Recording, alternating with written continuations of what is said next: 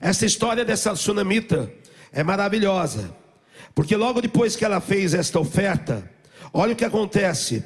Nesta história que Deus também vai escrever na tua vida, 2 Reis 4, 13 em diante, diz assim: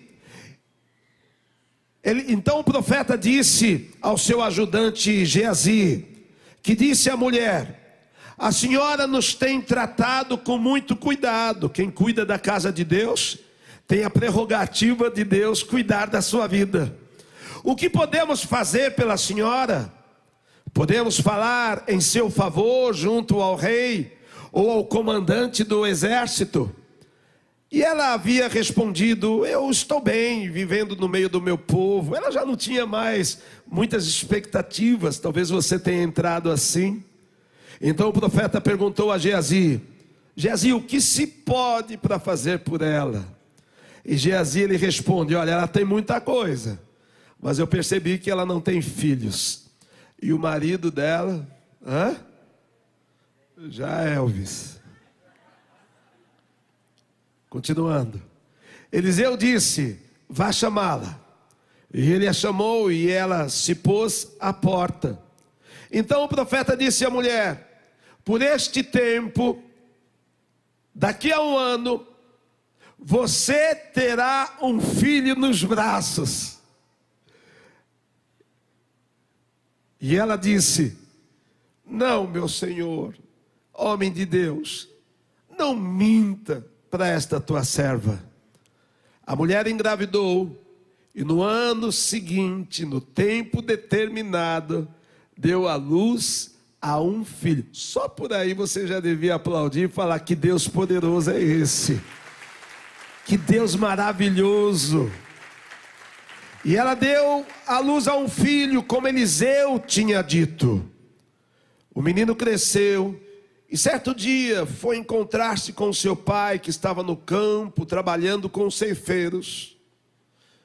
E ele, ouvindo no radinho de pilha, jogo do Corinthians. Isso não está escrito, não, irmãos. Aí foi coisa minha que os irmãos corintianos entraram aqui em peso hoje, né? Irmãos, eu sei que Deus faz milagres. Mas também não é assim também, né? De repente, o menino disse a seu pai, no meio ali da lavoura: Ai, minha cabeça, a minha cabeça.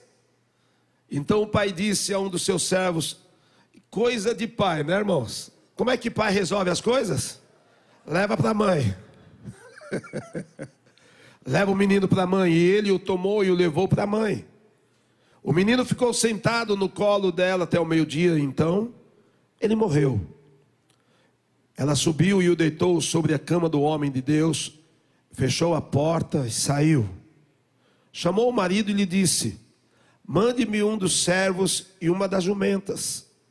Preciso ir depressa falar com o homem de Deus e voltar. O marido perguntou: Por que você quer falar com ele hoje? Não é dia de festa da lua nova, nem sábado, como era costume se procurar o sacerdócio. E ela respondeu: não faz mal. Diga, hoje é a hora certa para buscar o Senhor. Então ela mandou preparar a jumenta e disse ao servo: Pegue as rédeas e vamos. Não diminua a marcha, a não ser quanto eu disser. E assim ela partiu e foi falar com o homem de Deus no Monte Carmelo.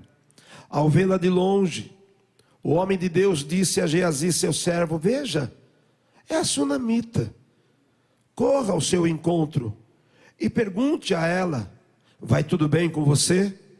Com seu marido? Com o menino? E ela respondeu: como? Mas estava tudo bem? E como ela respondeu? Mas estava tudo bem? Mas como ela respondeu? Aprenda a responder com quem tem fé. Eu pergunto hoje para a tua vida: como é que você vai? Então aplauda ao Senhor, porque esteja como estiver. Se Deus está no controle, está tudo bem. Diga, vai tudo bem. Quando ela chegou ao homem de Deus no monte, agarrou-se aos pés dele. Geazi se aproximou para arrancá-la, mas o homem de Deus lhe disse: Deixa, porque a sua alma está em amargura. E o Senhor escondeu isso de mim, não me revelou nada a respeito. Então a mulher disse: Por que acaso eu pedi ao meu Senhor algum filho, e eu não lhe disse que não me enganasse? Então o profeta disse a Geazi: Cinja os lombos, pegue o meu bordão e vá. Se encontrar alguém, não cumprimente. Se alguém cumprimentar você, não responda. Ponha o meu bordão sobre o rosto do menino. Porém, a mãe do menino disse: Tão certo como vive o Senhor, e como você vive, não o deixarei. E mulher persistente. Então Eliseu se levantou e foi com ela. Geazi foi adiante deles e o pôs o bordão sobre o rosto do menino.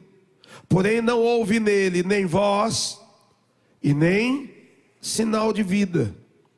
Então voltou para encontrar-se com Eliseu e lhe disse: O menino não acordou. Quando o profeta chegou a casa, eis que o menino estava morto sobre a cama. Então ele entrou, fechou a porta e orou ao Senhor.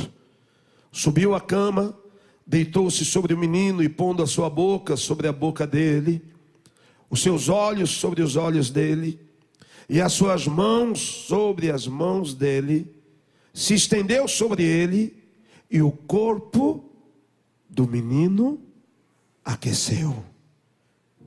Eliseu se levantou e andou no quarto de um lado para o outro. Tornou a subir a cama e se estendeu sobre o menino. E este espirrou sete vezes e abriu os olhos. Então Eliseu chamou a Geazi e disse: Chame aqui a sunamita. A sunamita que me entregou uma oferta. A sunamita que me recebeu em honra na sua casa. A sunamita que entendeu que eu não era apenas um homem, mas que eu era um homem e sou um homem de Deus. Chame a sunamita e ele a chamou. Quando ela chegou,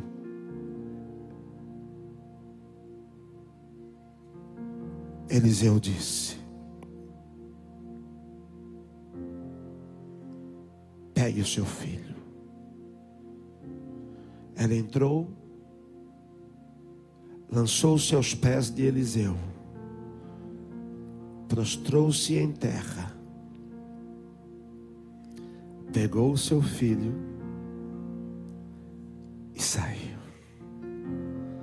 Assim, nesta manhã, tudo aquilo que se perdeu na tua vida, tudo aquilo que se foi, recentemente, passado distante, Deus vai ressuscitar, te chamar, e vai falar: pegue a tua bênção, pegue a tua promessa.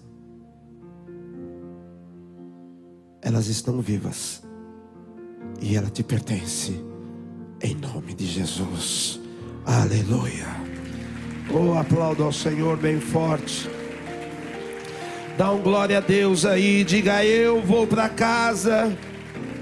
Diga eu vou para casa carregando os meus milagres em nome de Jesus. Eu tenho cinco minutos. Você pode se assentar. Mas eu quero que você aprenda segredos para que você possa viver tudo que o bispo disse desde o começo do culto. Que Deus tem uma história para a tua vida. E que você precisa entender os momentos. as situações que nós todos passamos. Jesus mesmo disse: Nesse mundo tereis o que? Aflições. Todos nós as temos. Os problemas da vida. Não é porque você vem na igreja que você nunca mais vai ter problema. Tem gente que fala: Eu vim aqui na igreja, bispo, eu estou decepcionado. Eu entrei aqui para nunca mais ter problema. E o Senhor fala que nós vamos ter problemas. Então, qual é a diferença de eu, de eu vir aqui ou ir para qualquer outro lugar? Eu vou procurar um lugar que acaba com os meus problemas. E outro dia eu, disse, eu falei para uma pessoa: pode ir. Vai e procura. E se você achar, me faz um favor. Volte e me chame. Porque o que Deus faz não é acabar com os nossos problemas. Deus nos capacita para que nós os vençamos. Deus nos capacita para que nós superemos o dia difícil, o dia ruim. E tudo isso como essa mulher que venceu a esterilidade, não apenas do corpo, do físico, mas a esterilidade espiritual que o ser humano vive nos dias de hoje. Não existe pior morte do que a morte espiritual, porque a morte física é uma realidade para mim e para você. Mas o pior que possa existir é as pessoas viverem mortas dentro de si. E quantas não estão vivendo assim hoje? Por causa da religião em que elas confiaram, das filosofias, porque depositaram as suas confianças nas pessoas, nos seus recursos. Talvez essa tsunamita tenha vivido a vida toda dela desta forma, até a hora que ela descobriu no profeta que havia um Deus, um Deus fiel, um Deus que ressuscita sonhos, um Deus que faz obras maravilhosas, o Deus que nós estamos diante dele nesta manhã. E esse é o evangelho que eu creio. É um evangelho que nós temos que saber viver diante das aflições do mundo, sabendo que nós somos perseguidos, que nós nos entregamos para o Senhor, e que aparentemente isso é morte na certa, mas é a morte da possibilidade de Satanás, e é a ressurreição da possibilidade de Cristo nas nossas vidas. E eu profetizo esta ressurreição sobre vocês nesta manhã. E para que você viva esta palavra, este poder que a tsunamita experimentou, é uma história tão fantástica. Eu quero te dar três segredos rapidamente. Primeiro deles, diga jamais. Diga jamais. Eu vou fazer das provações motivos para frustração. Diga minha dificuldade não será nunca mais a minha frustração. Muitas vezes Deus ele nos prova. Muitas vezes Deus é como se ele nos, nos testasse. Lá no livro de Deuteronômio 8, nos versos 2 a 3, olha que coisa tão honesta de Deus. Ele diz: Lembre-se de todo o caminho pelo qual o Senhor seu Deus os guiou no deserto, durante esses 40 anos para humilhar vocês, para por vocês a prova, para saber o que estava o quê? No coração de vocês. Se guardariam ou não os meus mandamentos. Ele humilhou vocês, ele os deixou passar fome, mas ele os sustentou com maná, que vocês não conheciam e que nem o pai de vocês conheciam para que vocês compreendessem que o ser humano não viverá só de pão, mas de tudo o que procede da onde? Da boca do Senhor. Quem estava passando e está passando por lutas, fique de pé mais uma vez e diga: Eu não farei da minha, fruta, da, da minha luta uma frustração, mas Deus vai me provar e eu vou ficar firme no Senhor.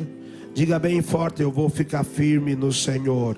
Jamais faça das provações, jamais faça das lutas motivos para ser uma pessoa frustrada, porque aquele que começou a boa obra, ele é o que? Ele é fiel para completar esta obra na tua vida, e Deus estar escrevendo uma história poderosa na vida de cada um de vocês. Diga, eu entendo que na provação tem propósito de Deus. Diga, nesta luta tem propósito de Deus. Tiago fala no capítulo 1, verso 2, 3 e 4. Olha que texto lindo este. Meus irmãos, tenham por motivo de grande alegria o fato de passarem por várias. Não é algo assim esquisito esse verso?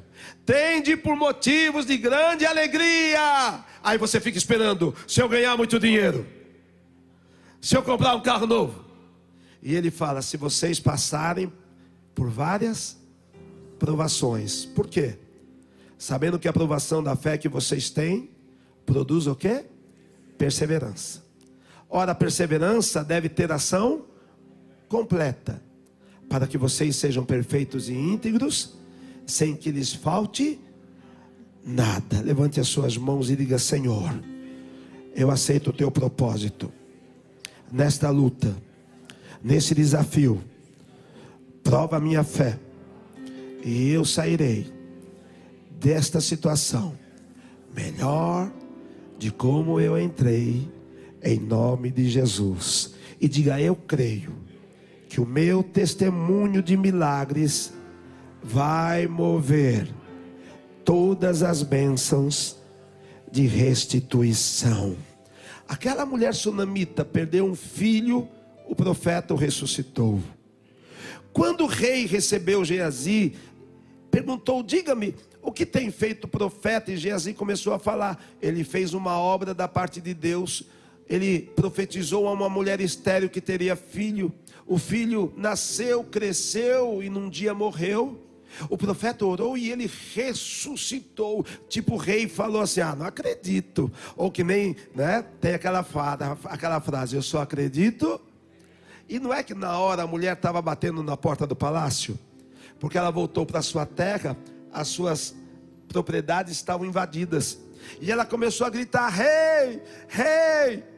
E o rei deve ter falado aos soldados: manda essa fulana ficar quieta, que eu estou ouvindo uma história poderosa. E Geazi olhou para o portão lá e disse: Mas rei, é a mulher que eu estou falando. E o rei falou: O quê? Manda entrar. A mulher entrou e falou: É verdade que tudo isso aconteceu? E ela contou o milagre dela. E o rei ficou tão emocionado e o rei falou: Então, Deus vai fazer mais na tua vida. Restituam todas as suas terras, porque esta é uma mulher que Deus quer abençoar. E eu quero terminar falando: Você é a pessoa a quem Deus quer abençoar. Diga, eu sou a pessoa a quem Deus quer abençoar. E a história da sunamita vai ser a história que Deus vai escrever na tua vida. Eu profetizo. E quem liga essa palavra, aplauda ao Senhor e diga: Eu creio, em nome de Jesus Cristo. Levante as tuas mãos. Eu quero que os nossos bispos pastores estejam à frente. Qualquer pessoa que entrou pela primeira vez aqui nesta manhã e a sua vida estava como eu falei, num momento terrível, mas você quer que Deus escreva uma história de poder, saia do teu lugar e venha aqui, nós vamos orar por você. Qualquer pessoa que esteja aqui me visitando, que a tua vida está num momento terrível, mas você quer uma história de transformação você saia do seu lugar e venha aqui à frente. Esse pastor, essa pastora, esse bispo vai te receber e orar pela tua vida. Levante as mãos aos céus, igreja, e diga: Eu recebo o poder desta palavra, e eu declaro que eu não vou deixar o meu Deus, mas vou confiar nele todos os dias da minha vida, e eu viverei toda sorte de restituição, ressurreição, e eu serei conhecido como pessoa abençoada. Levante as mãos e profetize uma semana de bênçãos agora. Ore por você mesmo, ore pela tua casa. Eu estou aqui terminando, convidando a todos que estejam conosco agora na celebração das 10 da manhã. Bispa Sônia, neste altar, apóstolo Estevam, estará conosco em Alphaville. Ore agora e busque ao Senhor Espírito Santo de Deus. Eu abençoo este teu povo nesta manhã e os envio debaixo desta palavra. Oh, em nome de Jesus Cristo, levante bem alto as suas mãos. Eu vou tirar essa imagem e eu vou orar por você esta semana, porque Deus é tão poderoso para fazer além do que você possa pensar, além do que você possa pedir. Eu abençoo, Senhor Deus, para que eles sejam conduzidos nesta vitória, nesta palavra de fé, que eles saiam daqui e sejam em tudo restituídos, abençoados. Eu te envio em nome do Pai, em nome do Filho e do Espírito Santo de Deus. Amém. E aplauda ao Senhor em nome de Jesus Cristo. Dê um forte aplauso ao Senhor. Dê um abraço na tua família e diga: é tempo de milagres, é tempo de restituição e vitórias. Que o Senhor te abençoe. Um bom domingo, uma boa semana. Em nome de Jesus. Vou debaixo desta palavra.